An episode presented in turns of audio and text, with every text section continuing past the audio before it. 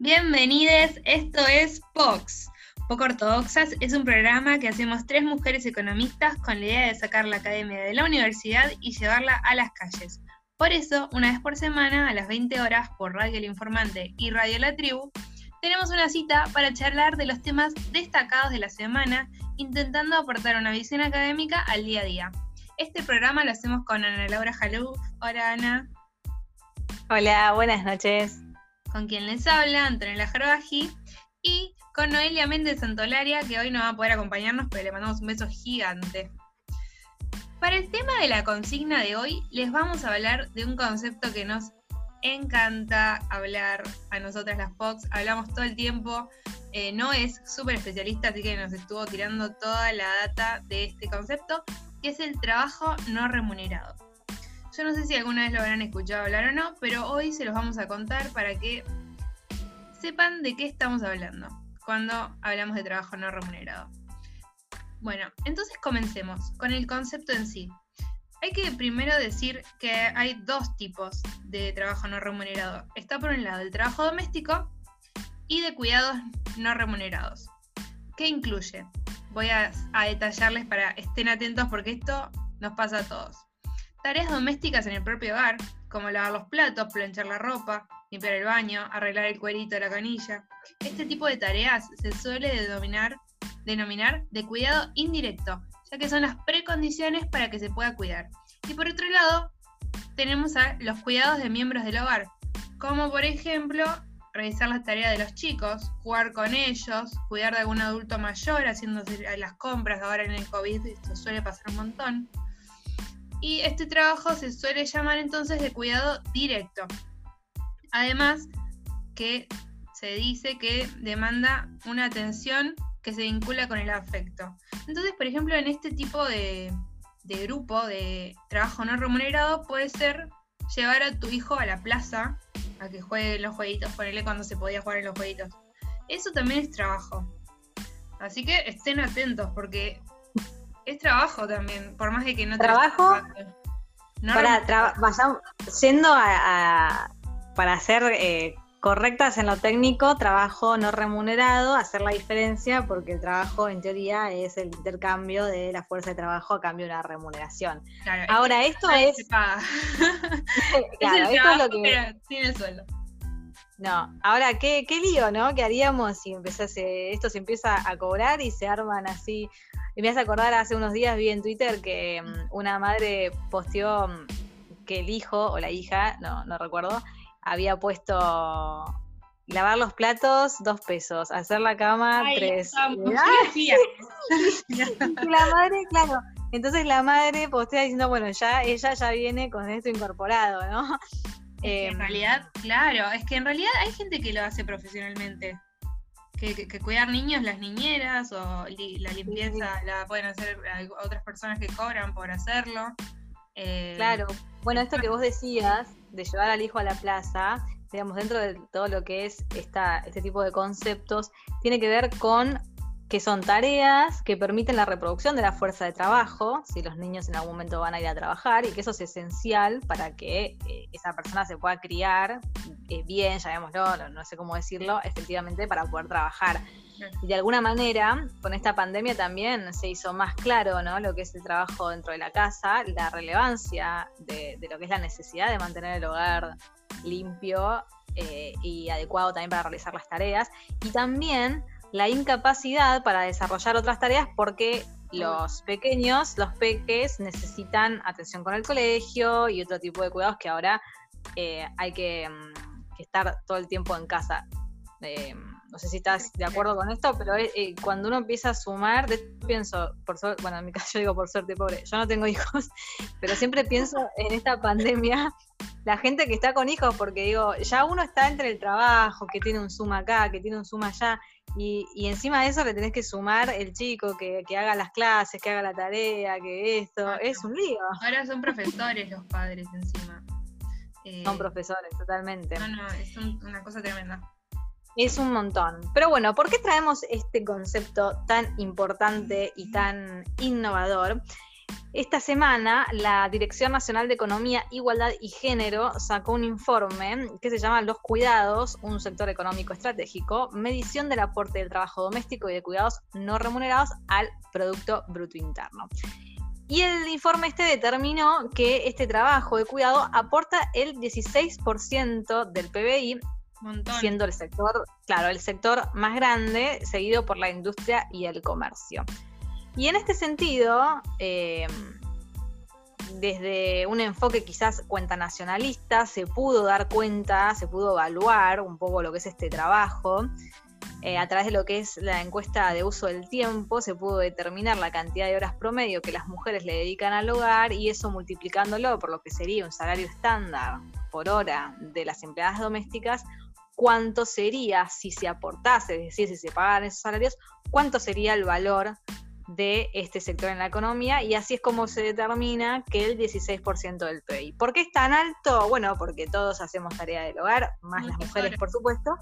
Claro, pero es algo que alguien, por más que trabaje o no, siempre tiene que llevar tiempo. Y también eh, surgió como conclusión, obvio, un poco lógico quizás, que durante la cuarentena esto fue más alto, obviamente porque uno ahora está en casa y todos eh, limpiamos más y nos tenemos que hacer cargo más de cosas. Yo le contaba también a, las chicas que no sé cómo hago, pero estoy todos los días sacando una bolsa de residuos, de cosas, de desechos, de, no sé, entre el mate, ¿qué es?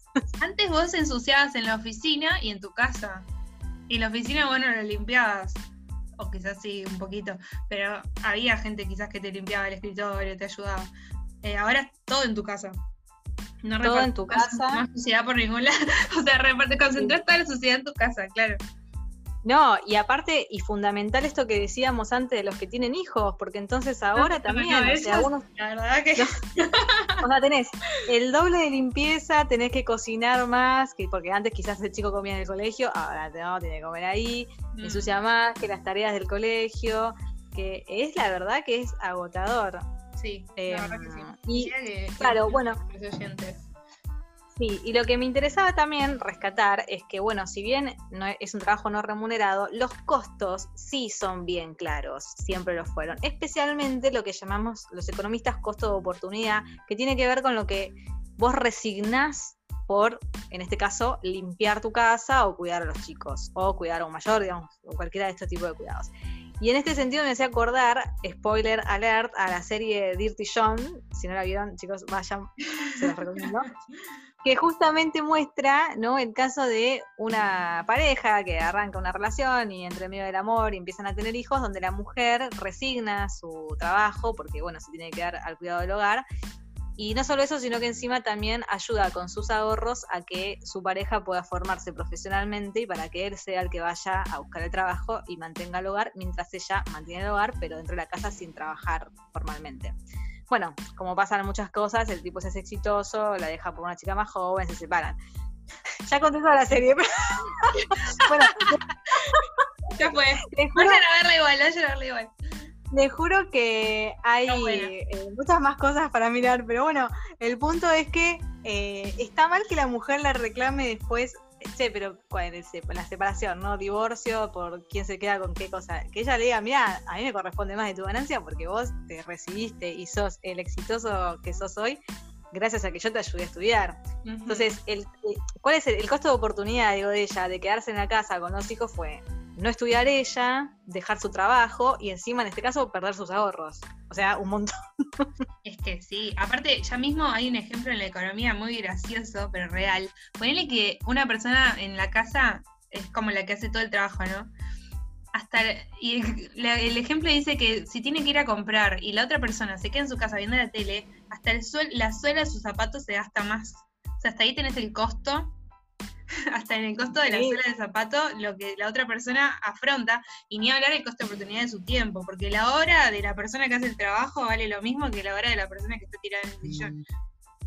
Así que bueno, pero quiero que nuestros oyentes nos cuenten también. Eh, en sus casas, si se distribuyen el trabajo no remunerado, si está todo concentrado, cómo, cómo lo llevan. Así que, nada, cuéntenos cómo tratan ustedes el trabajo no remunerado. Y ahora vamos a pasar al tema de la semana.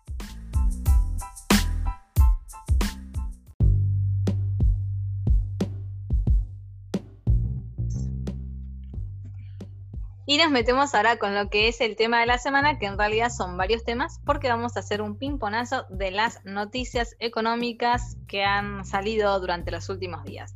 Por un lado, las tarjetas de crédito se conoció que en el mes de agosto las operaciones crecieron un 4,4% mensual, mientras que la comparación interanual arrojó una suba de casi 68%. Esto tiene que ver con la cuarentena y que uno realiza más compras a través de Internet y por ende usa más la tarjeta de crédito.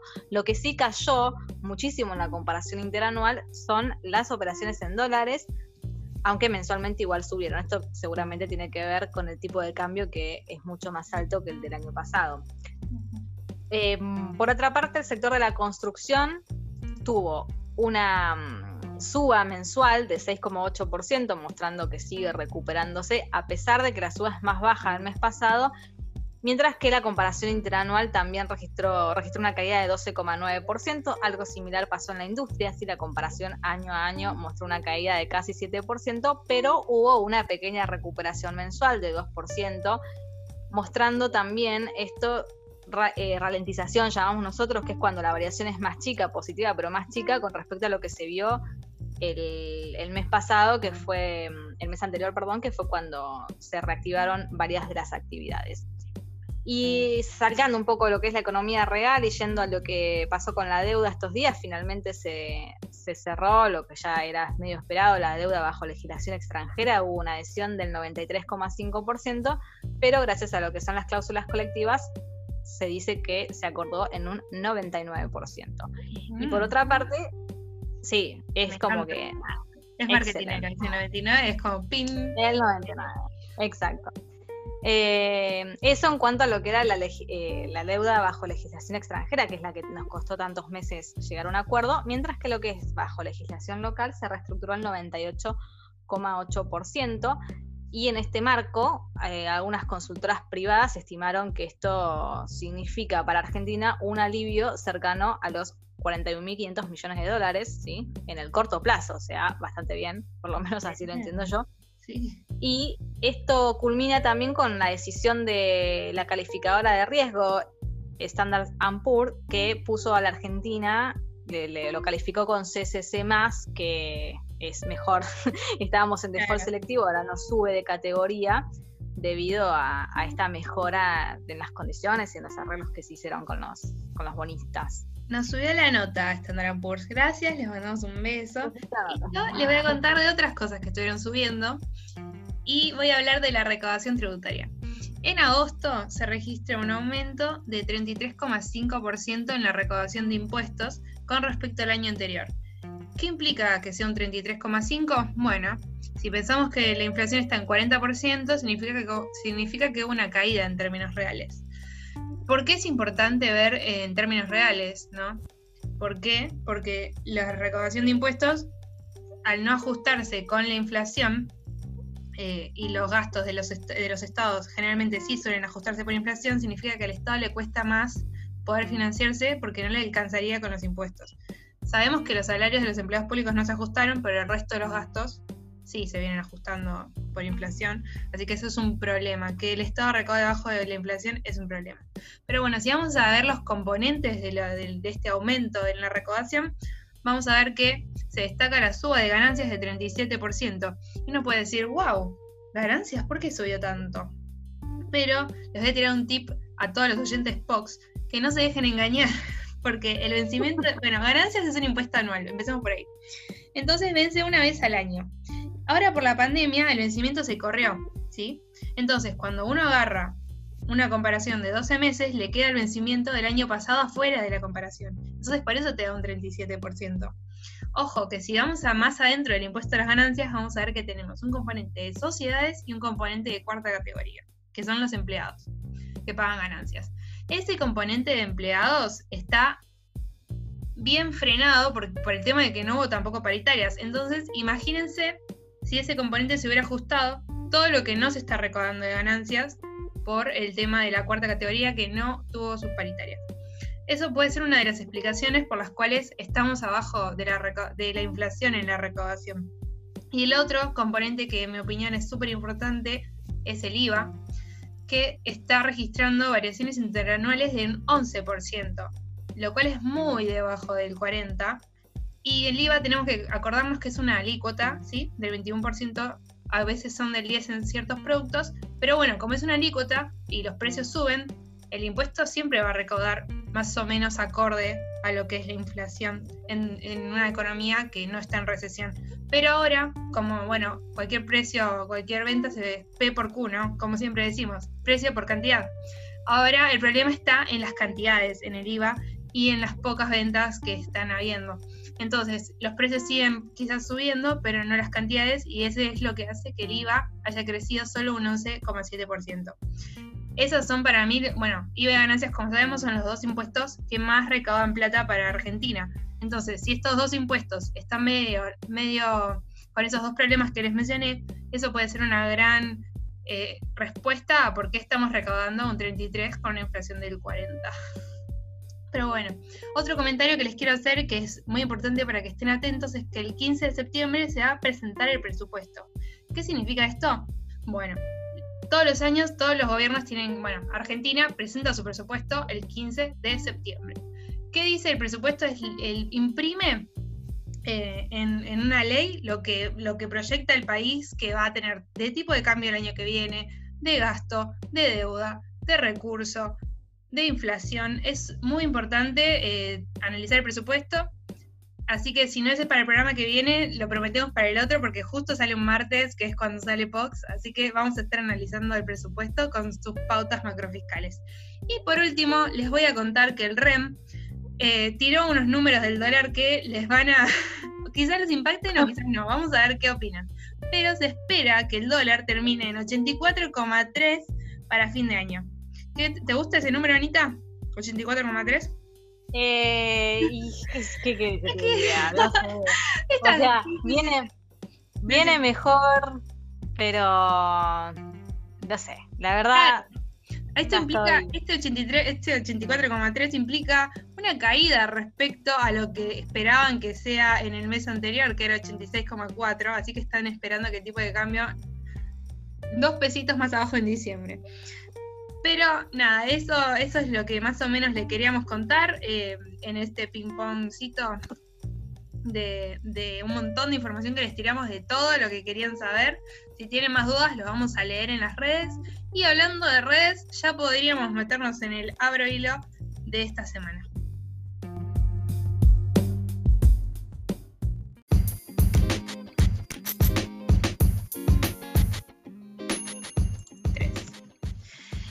Entonces nos vamos a meter de lleno en el abro hilo de hoy. Y hoy traemos buenas noticias, por suerte. en esta sección vamos a hablar de cosas buenas y vamos a celebrar el cupo laboral trans, que fue aprobado el pasado 4 de septiembre y para celebrarlo esta vez el hilo lo abrimos nosotras, Fox. Si no nos siguen en Twitter, síganos, es poco y mejor toxas. Y van a ver que hicimos un viernes de recomendaciones donde les, les recomendamos autoras y publicaciones del colectivo. Así que vayan a leerlo porque no se van a arrepentir. Denle like, compartan, retuiteen, les va a gustar. Van a ver.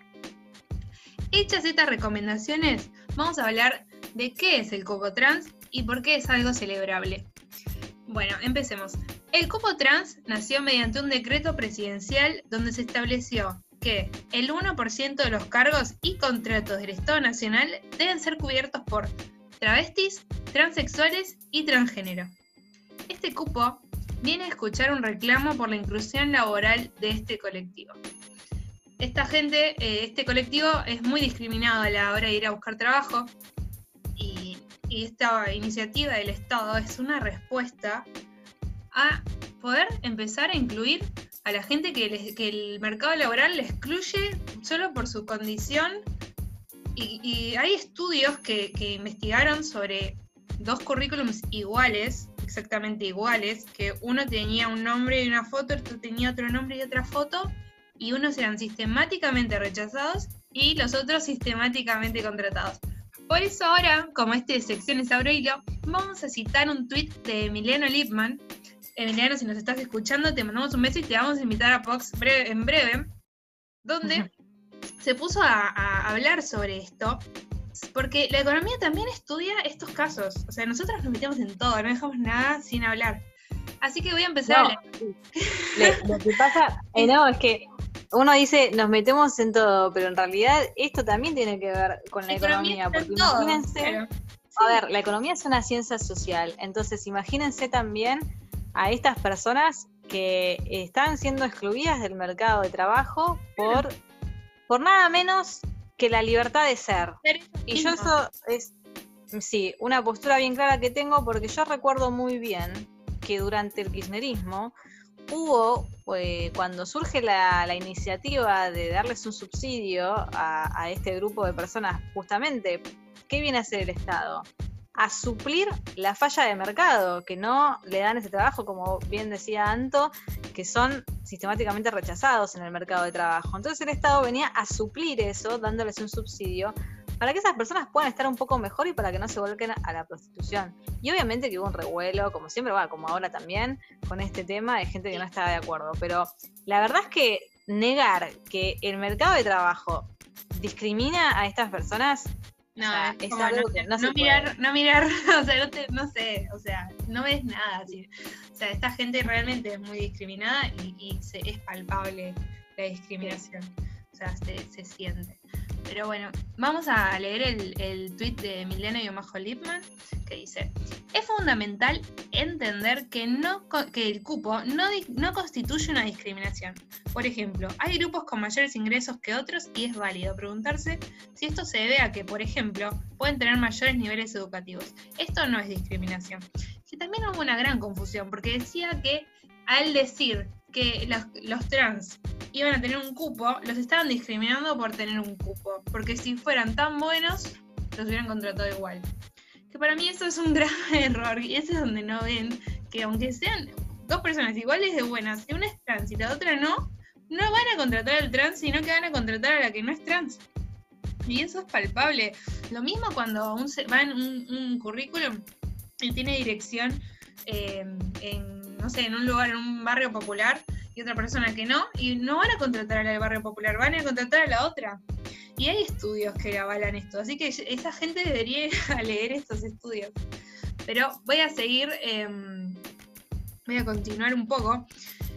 Y voy a leer a la otra cara de la moneda, a Bostero desde la cuna. Este usuario dice: Arrobó a Flor de la B y dice: Deberían pedir gente capacitada, no importa si tiene pene o no. A lo que Cecilia le responde, deberían, pero no ocurre en la práctica. Por ejemplo, para ser camionero o colectivero solo hay que saber manejar. Y no sé si habrás visto que solo contratan hombres, aun cuando las mujeres y otros géneros también conducen igual de bien cualquier vehículo. Lo cual concuerdo. Y creo que también habían hablado de incluir más mujeres en los colectivos como conductoras. Pero bueno, voy a seguir citando. Arroba Emiliano. perdón. Sí. Uh, uh, hay un par de casos ya de mujeres que conducen, obviamente que son sí, pero mínimos, con la mano. Claro. Sí, sí, son mínimos, sí. Y, la verdad que las mujeres, yo considero que manejo mejor que, no sé. Eh, Real, que muchos hombres y, no sé, o sea, no, que seas hombre, mujer o, o transgénero o lo que sea, no te hace manejar mejor o peor. Continuamos. Arroba Emiliano Lipman. Algunos estudios mostraron que, aún controlando por las características individuales como la educación, hay discriminación. Miembros del grupo X ganan menos que los del grupo Y, por el mero hecho de pertenecer. Esto significa que la academia estudió esto, así que esto es real. Eh, sí. No so, o sea, hay, que entender, o sea, creer que somos todos, porque se escuchó mucho ahora también, ¿no? Esto, bueno, pero somos todos iguales, todos tenemos las mismas posibilidades. No, no es real, no somos todos iguales y no todos tenemos las mismas posibilidades. Y lamentablemente seguimos en un mundo en donde eh, las apariencias, hay ciertas normas, llamémoslo, ciertos estándares, ciertas cuestiones deseables. Eh, y también hay mucho, no solamente lo deseable, yo noto mucho rechazo también, hay como bronca incluso de algunos grupos para aquellas personas que, insisto, su único pecado es ser libres, porque es la libertad de ser, nada más y nada menos, ¿no? Y a mí la verdad es que eh, a veces veo como, como, que se manifiestan con muchísima bronca algunas personas y digo, ¿cómo puede ser que en el 2020 todavía nos moleste tanto que el otro tenga, sea libre, ¿no? Porque es eso, es la libertad. Concuerdo totalmente. Pero sí, no, no, a mí me cuesta entender también. Y, pero la verdad es que espero que esa gente recapacite y yo creo que estas eh, movidas del Estado hacen que, que genere inclusión porque incluís a, un montón de personas en lo que es el mercado laboral y así va haciéndose la rueda y me parece que es una visión, una eh, política súper acertada. Creemos que hay que reparar vulneraciones y promover inclusión de un colectivo que es históricamente excluido. Esto no es nuevo. No, no es nuevo y como para cerrar, eh, yo también, a mí me gustaría que esto se plantee también para el sector privado, quizás no, no todos, porque bueno, una empresa quizás que tiene 10 personas, qué sé yo, pero sí quizás a las empresas grandes me parece que también está bueno que empiecen a cambiar un poquito esto y que también... Te da diversidad, o sea, no tenemos que ser todos iguales. En la diversidad sale lo bueno también. Totalmente. Bueno. Bueno, entonces... Con esto cerramos, ¿no es cierto, Lauro Hilo? Y después de un tema musical vamos a tener la entrevista con Graña, que vamos a hablar acerca de lo que es la educación, el mercado de trabajo y la inserción de Argentina en el mundo.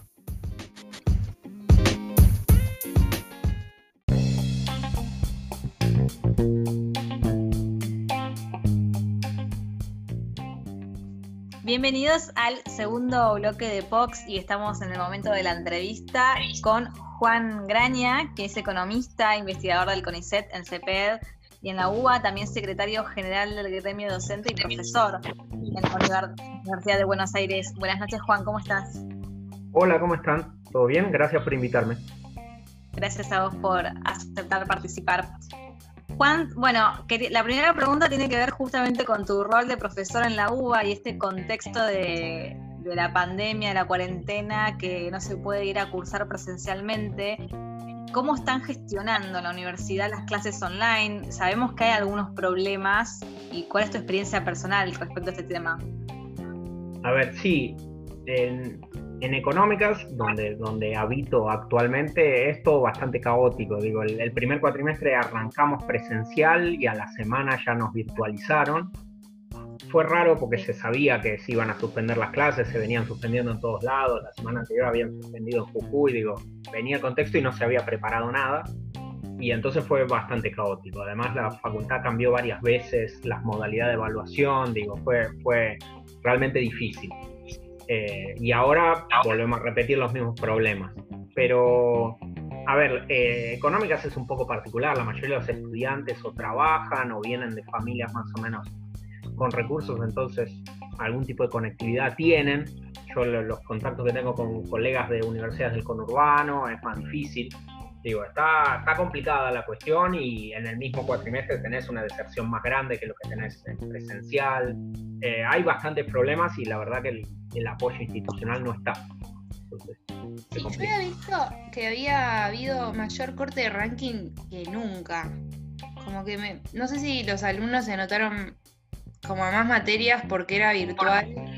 No sé si. O también cuál es el cupo que pusieron para, para las como aulas de, virtual, porque ¿cómo, ¿cómo, decís, bueno, en virtual son igual de alumnos que presencial? ¿Cómo lo tomaron eso? A ver, pasaron las dos cosas. Me parece que los estudiantes se anotaron más. Digo, la mayoría de los estudiantes que trabajan normalmente se anotan en dos materias y seguro esta vez se anotaron en las tres para ver, sobre todo porque es muy desparejo cada curso, si trabaja o no trabaja bien durante el virtual, entonces se anotan y después ven. Entonces tuviste más inscritos y salvo que un docente cambie el cupo que tiene su materia, dejan el que tenían en lo presencial. Entonces tenés materias que tienen 100, 120, 80. Yo conozco de casos de colegas que como tenían 100, 120 estudiantes en el virtual bajaron el cupo a 60 o 80. Quizás eso en algún caso particular generó problemas, pero el problema es el de siempre. Digo, hay cursos eh, que están en horarios que a los estudiantes les sirven y entonces esos, van, esos se llenan siempre y hay cursos en horarios eh, no tan interesantes donde están vacíos, digo, me suena que hubo un poco de ambos. Sí, y sabes que yo, mientras preparábamos esta entrevista, yo les contaba a las chicas que estoy haciendo un posgrado en la UCA ahora, ¿no? Entonces veíamos, yo estoy siempre en la UCA, es la primera vez que estoy en una universidad privada, y mm, noté cómo se tomaron ellos el tema de la virtualidad y cómo se estaba llevando en la, UBA. Y me parece que va a generar cierta inequidad entre, entre los alumnos, cómo encararon las dos universidades la, la pandemia. Pero entonces, ¿puede llegar a esto impactar en, en la calidad crees vos, de la UBA y quizás los alumnos de una universidad privada tener ventajas sobre los alumnos de una universidad pública? A ver, puede ser, digo, hay, hay que considerar varias cosas. Digo, en, primer lugar, eh, en muchos de los cursos que yo conozco, la calidad de, de la cursada fue más o menos igual a la presencial. El problema es que requiere y está teniendo un desgaste mucho más grande para los, para los docentes, para los estudiantes, todos los que tenemos familia o gente a cargo, el semestre es de por sí muy desgastante. Entonces lo más probable es que se vaya más despacio, los estudiantes vayan más despacio de lo que planificaban. Digo, en vez de aprobar tres materias, aprobaron dos, dejaron una, quedó un final, eh, eso seguro. Ahora, ¿qué va a pasar a un más largo plazo? Y no sé, se sabe que las universidades privadas son mucho más amigables en términos de trámites, inscripciones, servicios que te dan para cursar. Después lo de la calidad o no, no me siento en condiciones de, evaluarlo. Digo, la mayoría de los docentes tenemos varios cargos y entonces hay muchos docentes que se repiten entre facultades. Pero las desigualdades existen siempre y este contexto las explotó. Digo, eso seguro. Y me parece que sí va a tener mucha consecuencia a futuro. No sé si en los mismos estudiantes de ahora, pero en términos de qué eligen los estudiantes para elegir, para inscribirse.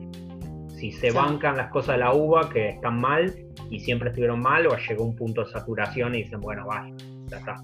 Sí, igual quiero mencionar que nuestra facultad ya tenía la modalidad virtual como modalidad. O sea, existían cursos que eran virtuales. Yo he cursado virtual, así que no es que era algo que no hizo nunca en la, historia. Quizás... No, no, es desorganización nada más, claro. Sí, sí, sí, sí. Este, está muy mal llevado. Me parece que pensaron que efectivamente, no sé si se enteraron, pero dieron varias fechas a lo largo del cuatrimestre donde supuestamente se iba a volver a presencialidad, ¿no? En un momento era el primero de junio, etcétera. Me parece que se jugaron a que esto iba a durar poco. Entonces, lo de la virtualidad era simplemente un parche, que si salía bien o mal no importaba tanto porque era por poco tiempo. Y bueno, los acontecimientos lo pasaron por arriba y como nunca planificaron nada, se nota se nota mucho. Bueno, Juan, muchas gracias por esto, por contarnos un poco qué es lo que pasa dentro de la FACU, pero en realidad nosotras queríamos charlar un poco sobre el futuro del empleo, estuviste escribiendo bastante sobre esto y sobre las tensiones que la, bueno, la virtualidad, la tecnología pone sobre, sobre el empleo del futuro y queríamos que nos cuentes un poco, un poco sobre esto, que qué, son, cuáles son estas tensiones y cómo se juegan en un mercado laboral como el argentino, que bueno, sabemos que tiene altos niveles de informalidad. Bueno, lo que normalmente se viene planteando hasta acá desde, desde hace cuatro o cinco años seguro, y la pandemia y, y la cuarentena aceleraron como los tiempos de lo esperable, es que lo que se veía era un crecimiento del empleo en dos polos. El polo de más alta calificación, ¿sí? vinculado a las nuevas tecnologías, a gente con eh, niveles universitarios completos y superiores, que tienen calidad, que tienen altos salarios, esos empleos venían creciendo porque se sostiene que son complementarios a la tecnología. O sea, son puestos de trabajo que se ven mejorados por las nuevas tecnologías, por la digitalización, y en el otro polo también estaban creciendo mucho en cantidad los empleos de bajos salarios, baja calificación, normalmente en, el sector de servicios, ¿sí? el comercio, los servicios personales, etc. Entonces lo que estaba pasando es que había una tensión grande que por ahora no se veía en términos de desocupación abierta, no es que los robots estaban sacándonos el trabajo, pero sí estaban generando una tensión a la desigualdad muy grande, porque estaban creciendo los puestos de trabajo de mejor calidad y los de peor calidad, y en el medio se estaba haciendo un agujero. Estos puestos de mitad de calificación, gente que termina el secundario y tiene algún conocimiento técnico, normalmente vinculados a la industria manufacturera, esos puestos de trabajo eran los que estaban desapareciendo. Y entonces esto genera discusiones grandes en términos de la movilidad social ascendente, porque si no hay puestos en el medio, es muy difícil salir de la reproducción del puesto de trabajo en el que estás. ¿Qué pasa en lo que me preguntabas con la informalidad? Bueno, a ver, el problema es que gran parte de los puestos de trabajo de baja calidad, acá y en todos lados, se crean o por fuera del marco regulatorio o con marcos regulatorios creados ad hoc. Digo, en Europa tenés el, sistema de contratos de cero horas, que la empresa no está obligada ni a pagarte ni a darte horas y vos estás disponible para que te llamen, la, reforma brasilera, etcétera, han creado un mercado de trabajo de muy baja eh, protección y regulación, entonces hablar de informalidad o legalidad tan disminuida en el polo bajo mucho, mucho no cambia. Pero efectivamente lo que la principal discusión en Argentina es qué va a pasar porque no tenemos gran cantidad de puestos de trabajo de alta calificación ni tenemos gran cantidad de trabajadores con alta calificación. Entonces medio que estaríamos condenados, si esta dinámica fuera la única posible, a tener un mercado de trabajo de baja calificación, baja regulación y baja calidad, todo al mismo tiempo. Claro. Eh, en esto se mete un poco también lo que eh, es el aumento de los puestos de baja calificación y las economías de plataforma, que están muy vinculadas con la inversión en tecnología, pero en un limbo regulatorio, como, vos decís, la regulación llega después que, estas este, implementaciones. Y en el mejor de los casos eh, se suman a la algún trabajo calificado, como por ahí, eh, no sé, Mercado Libre, que tiene un centro de distribución, pero la mayoría asuman la informalidad, como los, como los chicos que, reparten este, en Rappi, Globo, ¿no?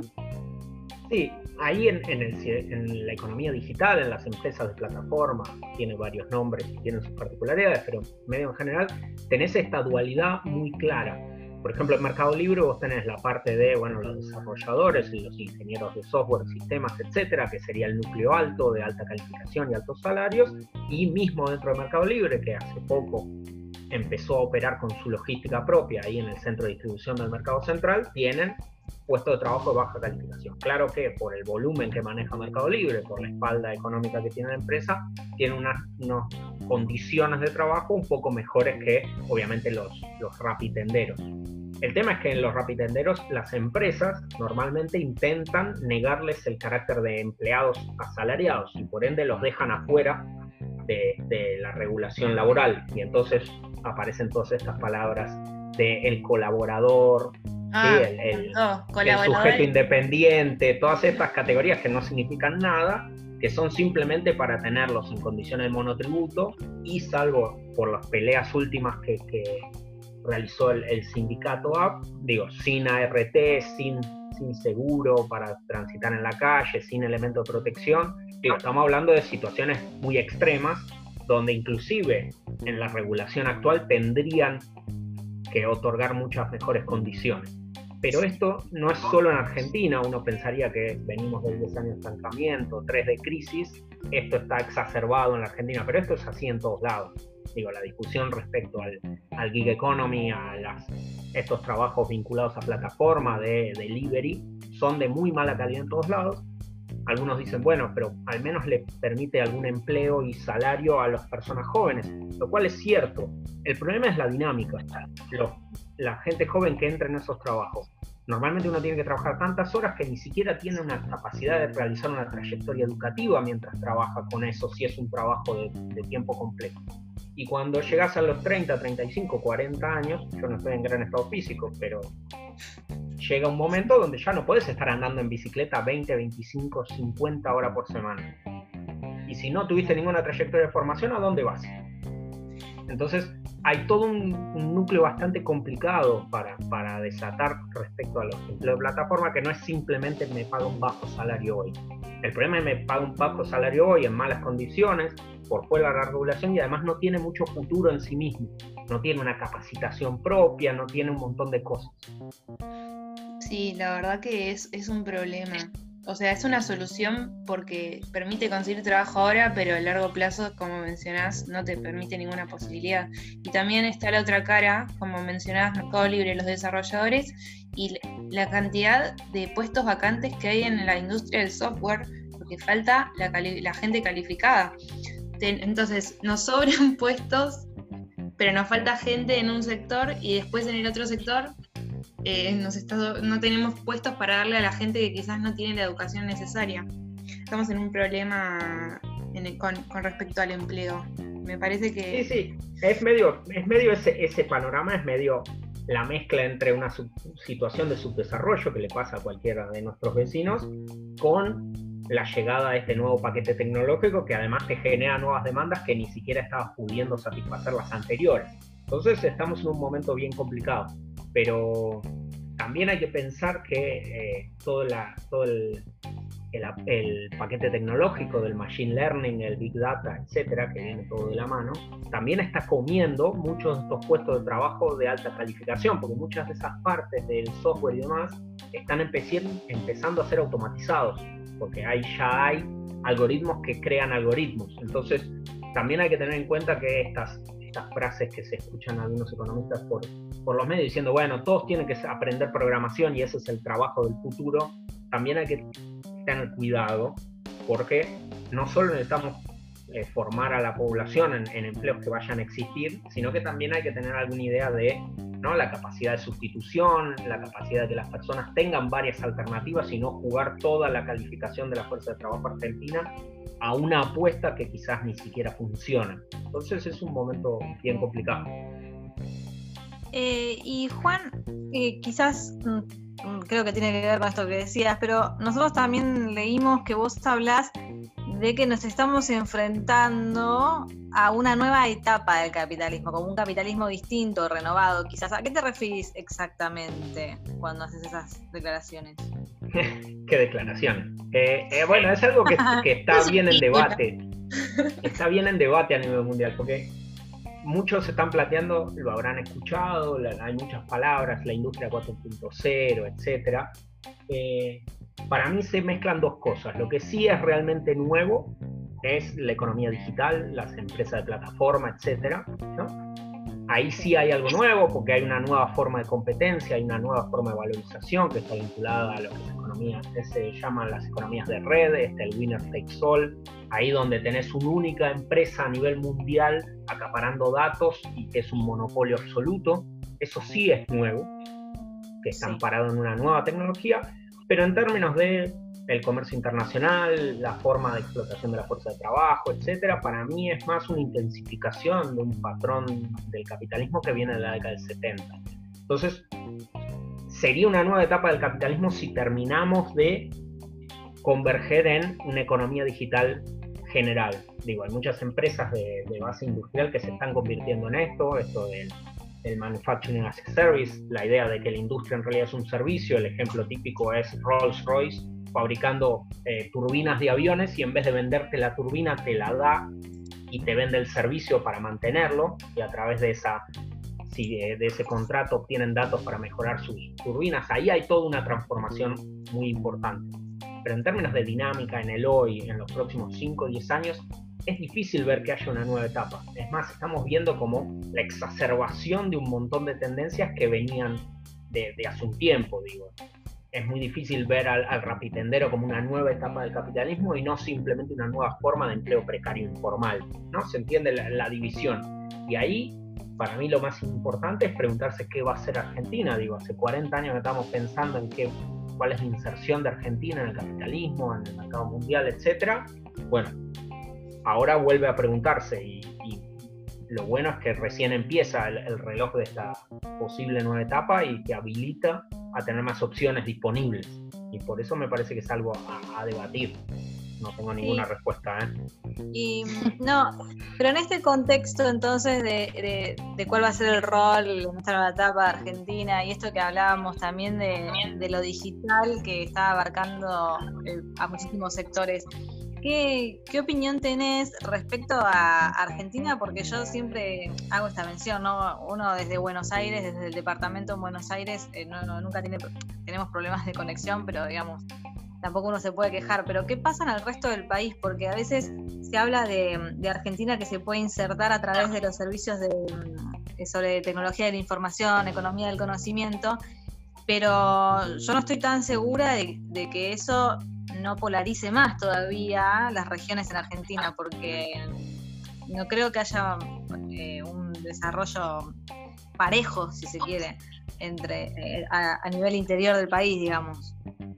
No, a ver, claro. La cuestión es que habría que pensar en dos niveles. Una es cómo va a anclarse la economía argentina en, eh, la nueva economía mundial. Si no tenés ninguna, ninguna forma de anclarte, tenés un problema grande. Ahora, si el problema no es tanto que no tenés un ancla, sino que no está distribuida equitativamente, bueno, la discusión es otra. Igual ojo, ¿eh? porque, bueno, obviamente la Ciudad Autónoma de Buenos Aires, el Gran Buenos Aires, tiene un, núcleo muy grande de esto, pero tenés un hub en Córdoba, hay empresas, por ejemplo, de Jujuy que se dedican a hacer informes de mercado a través de las bases de Mercado Libre. En Corrientes hay un clúster de tecnología también, digo, no es tan eh, concentrado en la ciudad de Buenos Aires como otras actividades, por ejemplo, los bancos, ¿no? Eh, y en cualquier caso es cuestión de encontrarlo y empezar a trabajar en el interior para que haya, pero bueno, una de las cosas es esto, digo, si la base de todo es la exportación de servicios basados en conocimiento, la infraestructura digital tiene que estar. No puede ser que inclusive en la ciudad de Buenos Aires no puedas tener un servicio de conexión. Sí, acá no, no, es nada bueno tampoco el Internet y hablamos en el programa pasado de, de, las consecuencias de que ahora sea un servicio público también. Así que si quieren escucharlo los invitamos. Paso el chivo. Pero quiero volver, si me dejas Juan, al tema de la automatización. Porque cuando estaba leyendo sobre la automatización, lo primero que se me vino a la mente son el tema de, por ejemplo, los peajes y esa discusión que existe entre el sindicalismo y quizás las ganas de, automatizar los peajes, pero ¿qué pasa con esa gente que se quedaría sin el empleo de cobrarte el peaje, por ejemplo?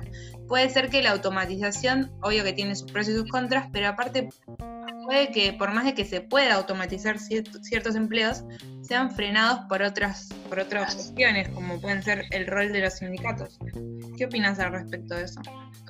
A ver, la tecnología, normalmente en el mainstream la tecnología es medio siempre buena y siempre que está disponible se incorpora a la producción, lo cual es doblemente falso. Primero porque obviamente hay organizaciones como los sindicatos o, el Estado que puede tener otras otras visiones al respecto, pero además directamente el nivel salarial. Si los salarios son muy bajos, la automatización no pasa porque la empresa no le interesa. Digo, es medio, es medio ingenuo pensar que el trabajo del cajero de McDonald's no es un trabajo ya de por sí automatizable. ¿Y por qué Arcos Dorados Argentina no lo automatiza? Y porque le sale más barato el trabajador al que le paga dos mangos. Entonces, Efectivamente, porque el tótem para entrar, elegir en un menú súper corto como tiene McDonald's, que querés y te lo cobra el mismo el tótem, eso ya existe. Digo, existen un montón de cosas. ¿Por qué Arco Dorado no lo así? Porque no le conviene.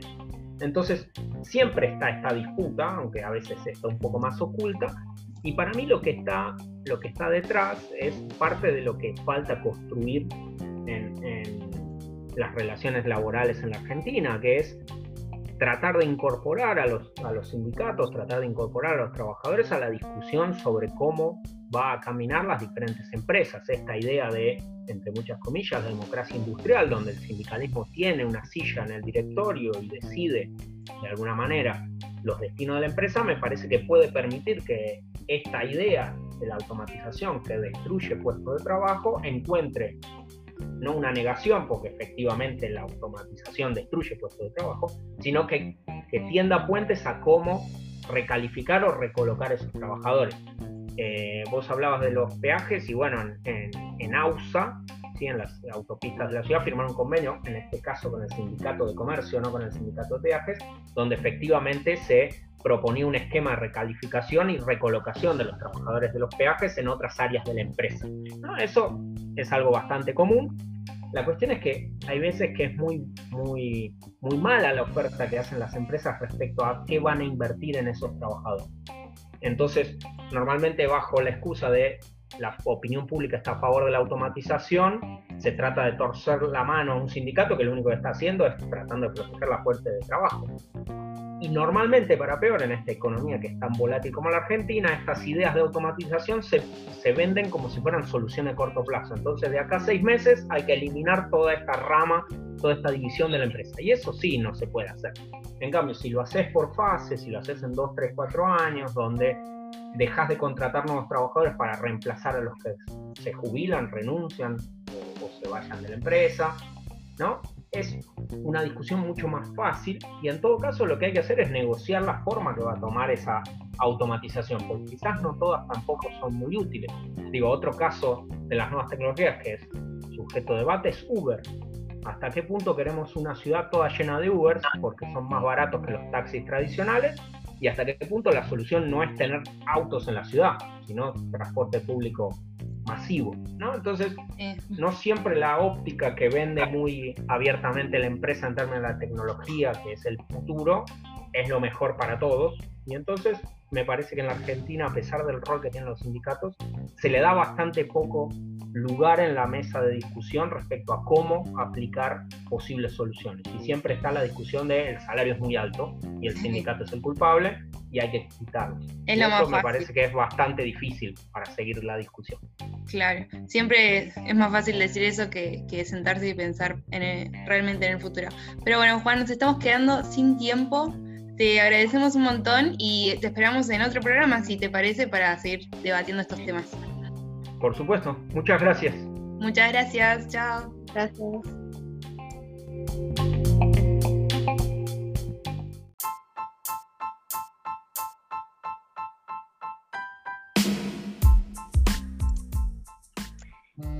Y llegamos así al final de esta nueva edición. Como hablamos durante el programa, Anto, por favor, recordanos cómo nos pueden seguir en las redes.